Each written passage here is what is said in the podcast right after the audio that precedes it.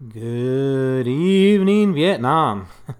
I was actually emulating um, Adrian Cronauer's greeting for the time he was a radiocaster in Vietnam, and he used to entertain the GIs, and his um, uh, war cry was "Good morning, Vietnam." So I just wanted to be a little bit facetious here, a little bit fun, I guess, uh, break the monotony and um, so that's why I said it.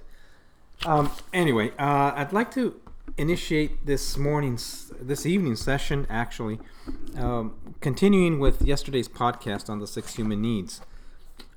I strongly believe that um, human beings have a strong drive for fulfillment, and all human beings share this need to experience a life of meaning and purpose.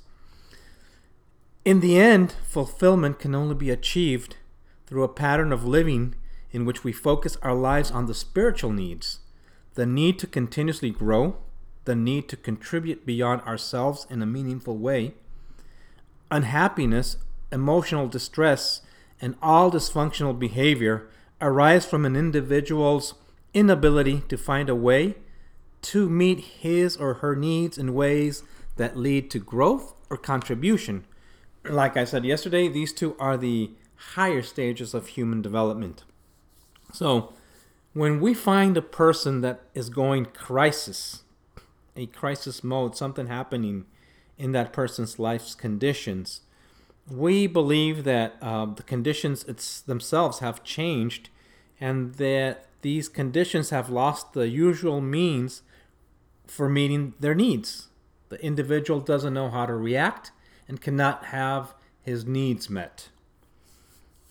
Our type of intervention, our coaching interventions, focus on helping the person not only to solve their immediate situation, but also to grow and expand your ability to solve problems proactively.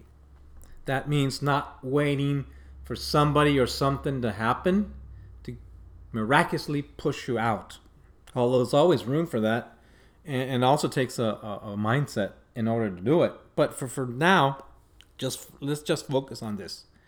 And last night I was saying that all human behavior is driven by the pursuit to fulfill one or more of the six human needs. When an event happens in our lives, we take in stimuli through an internal process. Most people think of this process as thought, which includes physiology, focus, language patterns, the interpretation of, of the language patterns, the meaning, and the belief structures. This is called the triad, which I will be speaking of in subsequent um, episodes.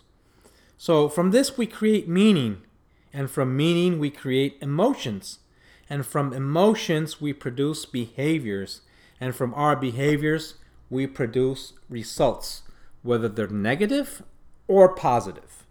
But we do produce a result. It may not be wanted, but we make it happen.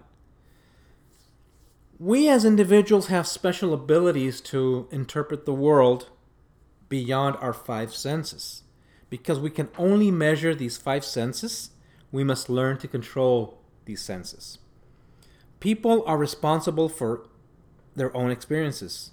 Nobody can make them feel a certain way. We allow others to make us feel a certain way. The fact is that we experience what we are doing. If a person says, I feel sad, well, they're actually producing sadness. They're doing sadness.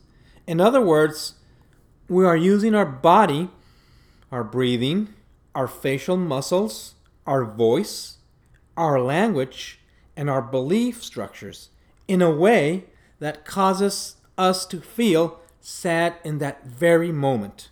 Consequently, this feeling can be changed. Of course, we can change it.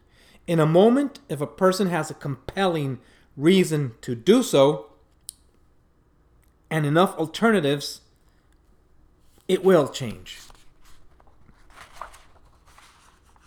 Ultimately, Individuals always have the power to choose what they think, believe, and feel, regardless of past conditioning.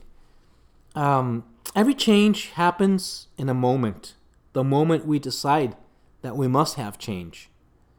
This moment of change is bringing different meanings to all of us, and we create a lifelong transformation in our experience.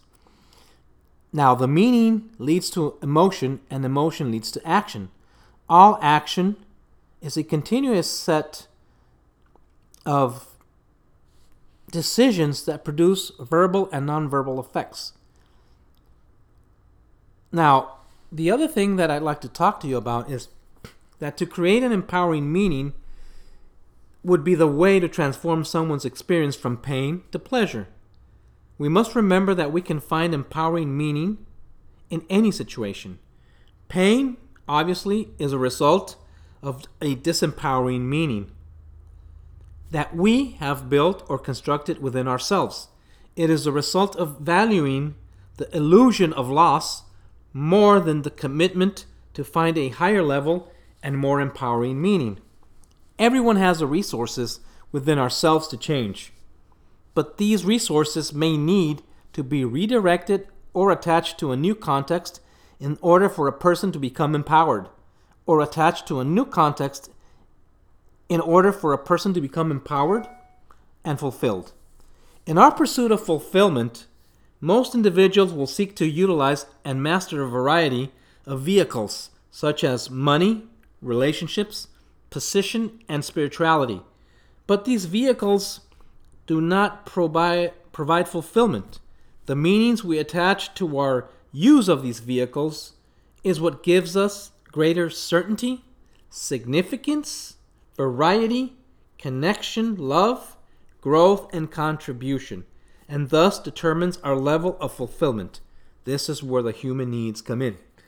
Quality of life comes down to the quality of emotions we experience, as well as the vehicles we choose.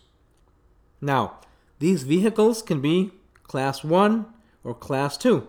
They feel good, they, they feel great, and they serve the greater purpose or class 3 or 4. It doesn't feel too good, it's not for us, it's not for me, it's not good for others, and it doesn't serve the greater purpose.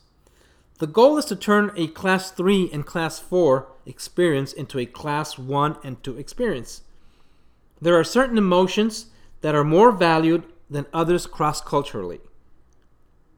These power virtues, faith, compassion, determination, courage, serve as an antidote to disempowering states that cause human beings to fall short of our true potential for growth, contribution, and fulfillment. Building one's emotional muscles and conditioning oneself to live in these power virtue states can transform the quality of a person's life. Everything we see, think, feel, evaluate, and experience is filtered through the emotions we experience in a given moment. Often, people engage in behaviors that violate what we truly value in order to do what is necessary to meet our needs. There are a limited number of problems, and there are numerous solutions to each of these problems. The strongest force in a human's personality is the need to remain consistent with one's identity. If we shift our identities, then we create long term, lasting change. Pain by itself is not a long term reinforcement, only pleasure is. So we must link pleasure to those things that will serve us the most. In our model of coaching, we use pain to ignite change and pleasure to make it last. Now, uh, tomorrow I'd like to talk about levels of emotional and spiritual development, the need to dominate and control, and the need to be loved. These will be the topics uh, for tomorrow's conversation. And uh, I thank you once again for your, your attention to my diatribe. And hopefully it has been helpful or will be helpful to you. Um, you can always reach me at vitariumcoaching at gmail.com or look at my webpage www.vitariumcoaching.net or .com. There's there's two different pages there. In addition, you can look me up at Hector Horacio, H E C T O R H O R A C I O, at Twitter. Um, your comments are welcome. Hopefully, we'll see you soon. Thank you very much, and God bless.